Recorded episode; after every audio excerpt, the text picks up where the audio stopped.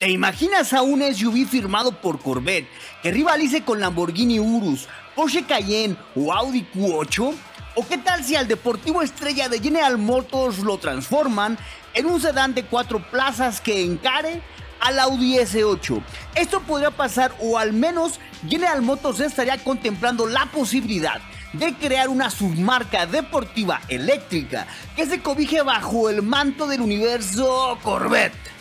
Según un reporte filtrado, el desarrollo de un coupé de cuatro puertas y un crossover de altas prestaciones estarían ya sobre la mesa junto a una versión eléctrica del mítico Corvette tal y como lo conocemos. Medios europeos destacan que no tendríamos que esperar mucho para conocer a esta familia, ya que General Motors estimaría presentar los primeros eléctricos de Corvette como marca ya en el muy cercano 2025.